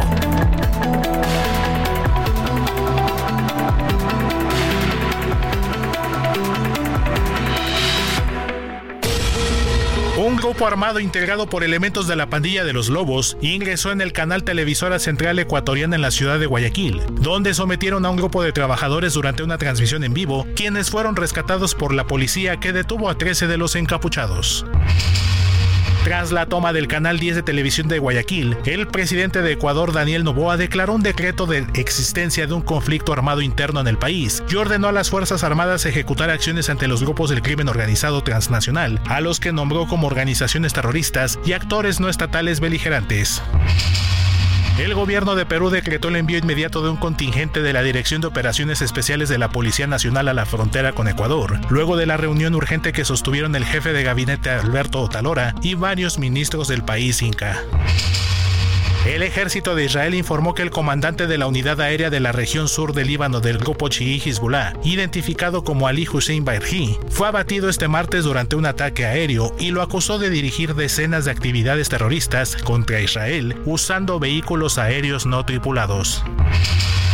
El secretario de Defensa de Estados Unidos, Joe Einstein, padece un cáncer de próstata, motivo por el que lleva hospitalizado desde el pasado 1 de enero, informaron este martes los médicos que lo tratan en el Centro Médico Militar Nacional Walter Reed, lo que no fue notificado previamente al presidente Joe Biden. Tras acudir a la audiencia de la Corte Federal de Apelaciones en Washington, D.C., donde se discute si tenía inmunidad o no al momento del asalto al Capitolio en enero de 2021, el expresidente de Estados Unidos, Donald Trump, afirmó que los demócratas van a tratar de ganarle las próximas elecciones presidenciales incluso por la vía judicial. La viceprimera ministra para la Integración Europea y Euroatlántica de Ucrania, Olga Stefanishka, afirmó este martes que la supervivencia de su país depende de que la Unión Europea logre dar luz verde a un apoyo de 50 mil millones de euros para los próximos años, procedentes de la revisión del presupuesto comunitario hasta 2027. El portavoz de la policía de Kabul, Khalid Sadgan, informó que al menos tres personas murieron y cuatro resultaron heridas este martes en la explosión de un coche bomba en las inmediaciones del distrito policial número 16, lo que significa el segundo atentado en la capital de Afganistán en menos de una semana. Para el referente informativo, Héctor Vieira. Sus comentarios y opiniones son muy importantes. Escribe a Javier Solórzano en el WhatsApp 5574 50 Solórzano, el referente informativo.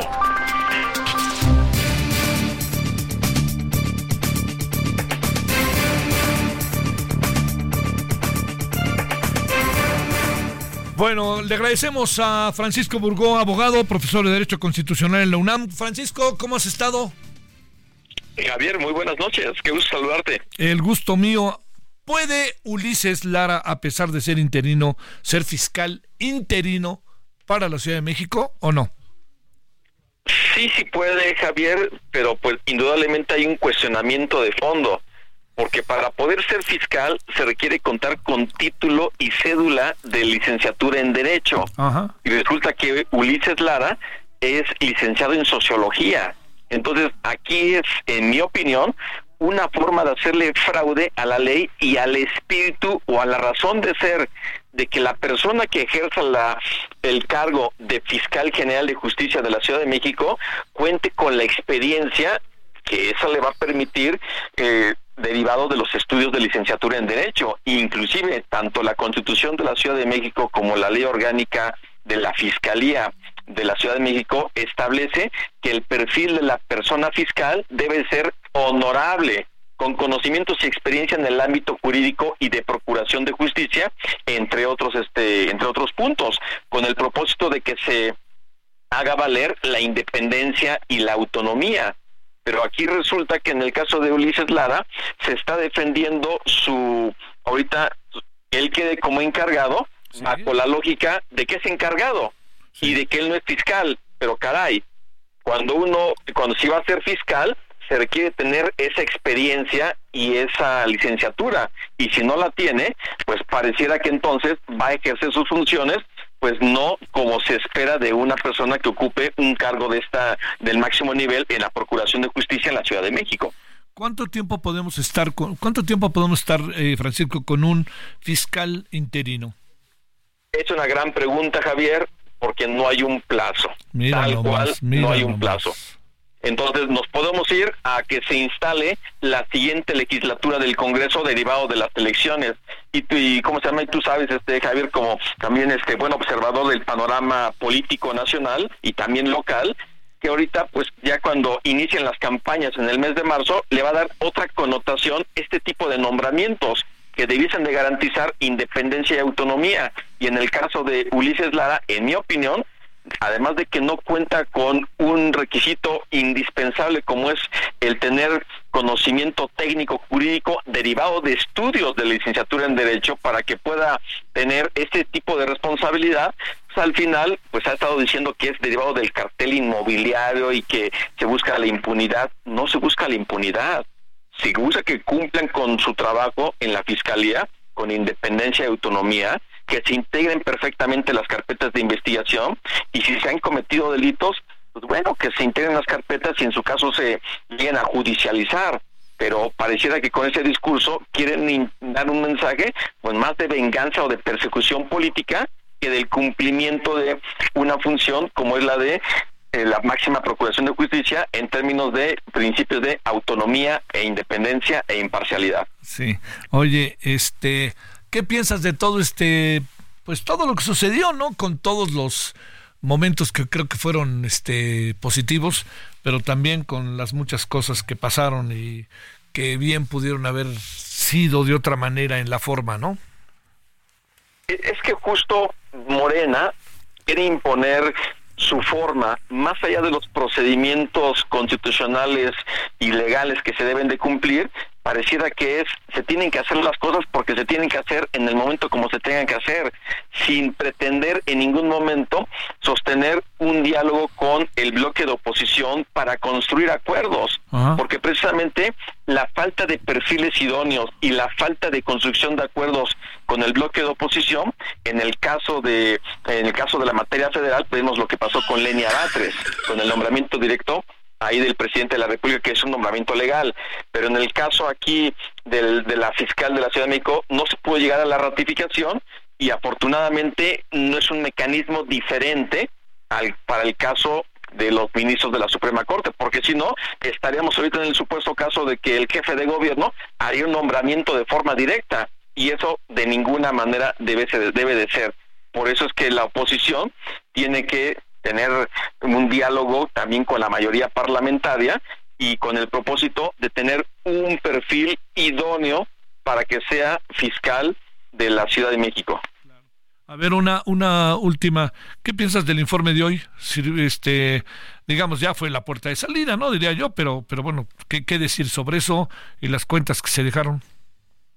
Pues mira, el informe se dio más creo que en el marco de un mitin político para anunciar la candidatura. Sí, la verdad digo, venía corriendo de, Chapultepec y me encontré con toda esta situación, digo, más allá de pues de todo el meeting político, pues yo creo que pues, al final lo que ella busca es dar ese mensaje a sus propios seguidores y militantes de Morena, porque fue más un mensaje para ellos que realmente para la ciudadanía, que le ha exigido mucho a la todavía hasta hoy fiscal eh, Ernestina Godoy. Entonces, sí me parece que nos queda mucho a deber, sobre todo en términos de, por ejemplo, que se aclare el tema del espionaje. Es un tema fundamental a distintos actores este, políticos, pero obviamente va a estar ahí el informe y ahorita pues no se va a hacer mucho en cuanto a una revisión desde el interior porque está Ulises Lara, es el que se va a quedar ahí como encargado. Sí. Oye, este, yo creo que nos vamos a quedar un buen rato así, ¿no? Lamentablemente, lamentablemente yo creo que sí, ojalá y me equivoque, ojalá nos equivoquemos Javier, pero yo creo que este asunto se lo van a llevar hasta la próxima legislatura y dependientemente de lo que ellos pensando, confiando en que van a obtener la mayoría calificada en las urnas en el caso del Congreso de la Ciudad de México, porque se requiere una mayoría calificada que Morena por sí solo no lo podría tener, pero estaría pensando que pudiera alcanzar esa mayoría calificada junto con sus aliados, el PT y el Partido Verde. Oye, la otra está en que, digamos, no, no, no, por lo menos en el papel hoy no se alcanza a apreciar que las condiciones estén dadas para que cambiara sustantivamente el Congreso de la ciudad, ¿no? No, la verdad es que no. Yo creo que va a quedar, cuando menos en el Congreso de la Ciudad de México, Morena no va, no se va a llevar, no alcanzaría a tener esa mayoría calificada. Yo considero que la oposición va a seguir manteniendo cuando menos el número de legisladores que actualmente tiene y que son legisladores que en su caso le impiden a Morena hacer uso de una mayoría parlamentaria en donde quieren imponer finalmente perfiles a pesar de que la exigencia es muy puntual y garanticen independencia autonomía e imparcialidad. Eso es lo que se busca, pero Morena pareciera que no que no es capaz de poder proponer perfiles que obviamente aquí hay un procedimiento donde interviene el Consejo Judicial Ciudadano, pero obviamente Morena puede auspiciar, puede provocar que realmente haya perfiles idóneos y no perfiles que lejos de tener una idoneidad, pues se va a ver más en un tema de pues de militancia o perfiles de abogadas o abogados políticos de los cuales no queremos en esos cargos. Mando un gran saludo, Francisco Burgoa, muchas gracias que estuviste con nosotros. Al contrario, Javier, fuerte abrazo y bueno, todavía creo que se vale decir feliz año para ti, para tu audiencia. Y feliz año para ti. Gracias, Francisco. 2043 en hora del centro. Sus comentarios y opiniones son muy importantes. Escribe a Javier Solórzano en el WhatsApp 5574 50 Solórzano, el referente informativo.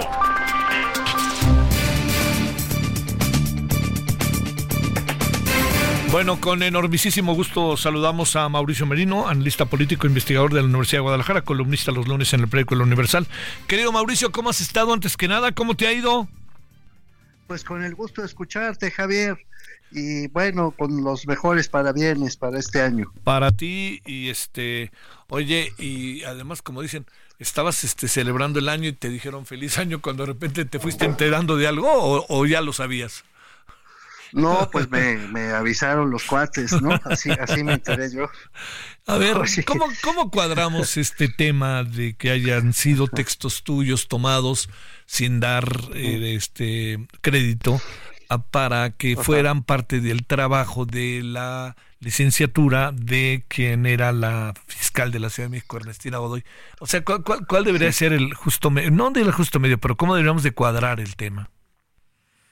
No, pues no, es, es eh, no sé, me acordé del chiste que se hace de los contadores, Javier, que redondean, redondean para cuadrar. Sí, claro, claro. Es, es, es, imposible. Es imposible. No, yo, es imposible. La, la, es algo que sucede tristemente con frecuencia, querido Javier, y que en aquellos años, hace, estamos hablando de hace 20 años, que esta señora escribió su tesis de licenciatura, Ajá. y pues no existían los instrumentos de cotejo que hoy tenemos en las universidades. Hoy tenemos varios instrumentos en los que, bueno, yo lo hago constantemente, que metes el trabajo de, tus alumnas, alumnos, y te revisan la coincidencia eh, que hay con trabajos que se hayan publicado, que estén en la red, que están ya muchos en la red. Entonces, mucho menos probable que suceda el plagio estudiantil, digamos. Tristemente no existían esos instrumentos en aquellos años y entonces pues era muy frecuente, Javier. La verdad es que no es tan excepcional la existencia de plagios para terminar tesis de licenciatura sobre todo. Y bueno, pues me tocó, ni modo. No, es la primera, ¿eh? por cierto, me, he enterado pues un montón de veces de, plagios y, y, y, y, me produce un efecto raro. Por un lado, celebro que me lean, pero obviamente es chocante. Pero se siente feo. ¿no? sí se siente la, feo. La tierra es de quien la trabaja, ¿no? No, sí se siente feo. Me ha pasado varias veces, pero pero sí, pues me desperté con esto. ¿Sabes qué es lo más molesto, Javier? Con toda sinceridad, estar involucrado en un escándalo de esta magnitud, justo en el momento en el que esta señora eh, estaba peleando por la ratificación del puesto que ocupó hasta hoy, creo, hasta ayer, y, y, verte de repente involucrado en un escándalo de esta, de esta eh, manera. Por cierto, eh, muchas personas me preguntaron y he contestado lo mismo, si iba yo a emprender alguna denuncia, alguna demanda. Y no lo voy a hacer, Javier, porque, porque la edición que ella toma para sí, que la que copia, es una edición no venal, así se dice cuando tú entregas los derechos eh, de explotación de una obra propia para que sea gratis y así fue, yo lo hice así en, entonces en el IFE de, aquel, de aquellos años. Y me pidieron que escribiera el cuaderno número 4 de una muy bonita colección, por cierto, de cuadernos de divulgación de la cultura democrática. Y yo escribí este de la participación ciudadana en la democracia y cedí todos mis derechos desde entonces al IFE. Así que no hay litigio, digamos, de, dinero. Tampoco una licenciatura, digo, una tesis de licenciatura se vende. Claro. Así que no, no hay dinero involucrado. Fue simplemente copiar párrafos completos de, mi trabajo y los metió a su tesis de licenciatura. Oye, y bueno. Oye, ¿qué, ¿qué es lo que, lo que digamos, eh, al, al, final este, piensas de lo que fue la respuesta? Tratando de no dejar ningún vacío de parte de la señora Ernestina respecto a lo que tú, a, lo que se dijo del trabajo de Guillermo Sheridan. Eso sí es muy chocante, eh, la verdad, Javier. Sí, sí. Eso sí, sí, eso sí, qué curioso, fíjate, me, me pareció menos molesto el hecho mismo, el plagio, siendo muy molesto, ¿eh? no, no, es, no está simpático que, que se tomen pedazos de tu obra, eh, eh, como si fueran de otra persona, siempre un daño académico mayor. Desde el plano académico no hay uno mayor que este. No, lo que, lo que sí me, francamente, me molestó mucho fue la respuesta pública que dio, porque, porque es una respuesta amenazante, Javier. Seguramente no contra mí, ¿no? Nomás me faltaba eso pero seguramente o sea, sí. Te, plagian y además te amenazan no marches, ¿no? Sí, sí, ya es demasiado, ¿no? ya sería el colmo. Sí. Pero tal vez sí contra Sheridan, ¿no? Dice que va a explorar las, las medidas legales. Cuando lo dice una fiscal, desde su oficina como fiscal, no lo dice a título personal. En ese momento la señora era la fiscal de la Ciudad de México y anuncia que va a tomar acciones legales en contra de quien resulte responsable por un acto que está atribuido a ella, me parece francamente ya de una prepotencia excesiva, ¿no? Por otro lado, el tono que utiliza diciendo que la difaman, que es una práctica de la derecha, de los adversarios de la 4T, y, yo digo, pero sí que los que difaman todos los días de entrada es el presidente López Obrador, pero diario, ¿no? A todo Dios. Incluso a mí también ahí me ha tocado, modestamente, pero incluso a mí me ha tocado por ahí clientes favoritos, ¿no? De las mañaneras. Entonces, ¿de qué están hablando? Por favor, eh, no, no está bien eso. Y por otro lado, todo este discurso, querido Javier, no solo el amenazante, ¿no? Sino, sino el discurso otra vez polarizante, otra vez eh, agresivo, modificando los contenidos de las palabras, querido Javier, de lo que ya hemos hablado antes, ¿no? Tú y yo, y vuelve a aparecer lo que lo que dice lo que dice tu libro, ¿no? Gato por liebre, bueno, yo escribí un libro, a ver si no me lo plagia, hermano, pero espero que no.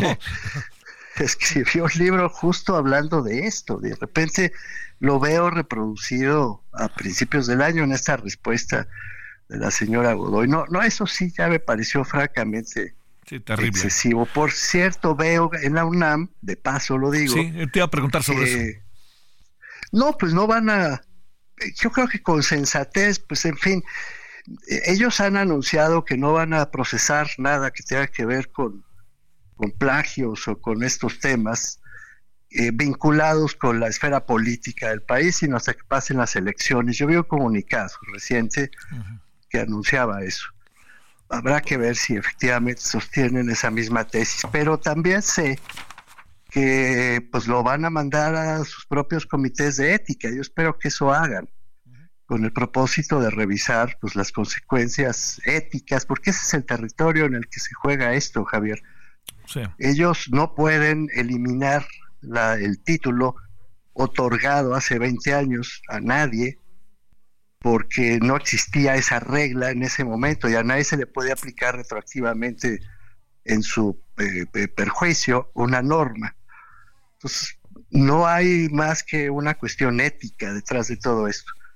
Yo quiero suponer que la Facultad de Derecho de la UNAM actuará en consecuencia y pues emitirá en su momento, si lo hace, pues eso, un pronunciamiento ético, que para estas alturas, querido Javier, pues ya lo emitió toda la sociedad mexicana, ¿no? Sí, este, la UNAM, eh, cuando, ya ves que esto salió por Guillermo Sheridan, luego pasó ahí por Latinus, y Latinus buscó a la UNAM y la UNAM evitó, esa es la palabra que se utiliza, evitó pronunciarse sobre el plagio. Eh, se ha pronunciado en el sentido, Javier, de que de que dado que no tiene consecuencias jurídicas cualquier resolución que se tome en ese sentido, pues va a actuar de conformidad con sus criterios éticos. Los comités de ética son los que tienen que actuar. Pero hasta ahí, no pueden hacer otra cosa. Tú no vas a hacer entonces nada, Mauricio. No, no, no, pero ¿para qué, no? Sí, claro. Ya. Claro, claro. Insisto, no hay dinero involucrado. Yo nunca quise ganar dinero con ese texto. Sí. Es una edición novenal. Ya, el asunto, pues ya pasó por todos los medios. Y no, no, qué lata, Javier. No, no demasiadas. Ha de haber sido un dolor de estómago más que cualquier otra cosa, ¿no? La verdad sí, sí lo ha sido. Sí, lo estoy Insisto, porque pues esas cosas en las que te ves involucrado, que pues de, ninguna manera lo buscaste, ¿no? No, claro. Además, pues es tu trabajo, que tu esfuerzo, tus consideraciones, tu formación profesional a lo largo de años. Además, fíjate, nomás para, para cerrar, tú que los conoces también, mi querido Mauricio, ya lo dije, ya lo dije, tú que los conoces también, ¿no? Sí, sí, los conozco bien. Los conozco bien porque, en, fin, sí, sí los conozco bien. Hemos tenido muchos modos de, estar cerca. Y es, ¿sabes que eso también me da tristeza, Javier? Sí. La verdad, porque yo sé que me caerán a palos muchos que escuchen esto que voy a decir, pero, pero sí, sí hubo un momento en el que yo creí con sinceridad que podían hacer una forma distinta de gobierno, que podían actuar de una manera diferente. Sí. Sí, sí llegué a pensarlo con toda sinceridad. Bueno. Y bueno, pues ya ves. Mauricio, dobles abrazos, el de Año Nuevo y Navidad y además el de el del plagio. Híjole, bueno. muchas te lo agradezco como siempre mucho, querido Javier, y sigo a tus órdenes. Por yo te lo agradezco más todavía. Gracias, Mauricio. Oiga, nos vamos, estamos aquí juntito en cinco minutos en Heraldo Televisión. Estaremos en el referente de la noche. Traemos buenas cosas hoy, ¿eh? Adiós. Hasta aquí Solórzano, el referente informativo.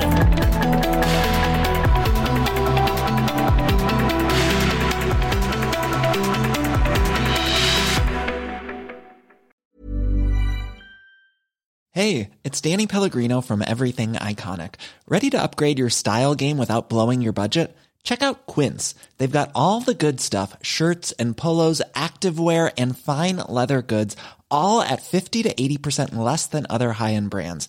And the best part? They're all about safe, ethical, and responsible manufacturing. Get that luxury vibe without the luxury price tag. Hit up quince.com slash upgrade for free shipping and 365 day returns on your next order. That's quince.com slash upgrade.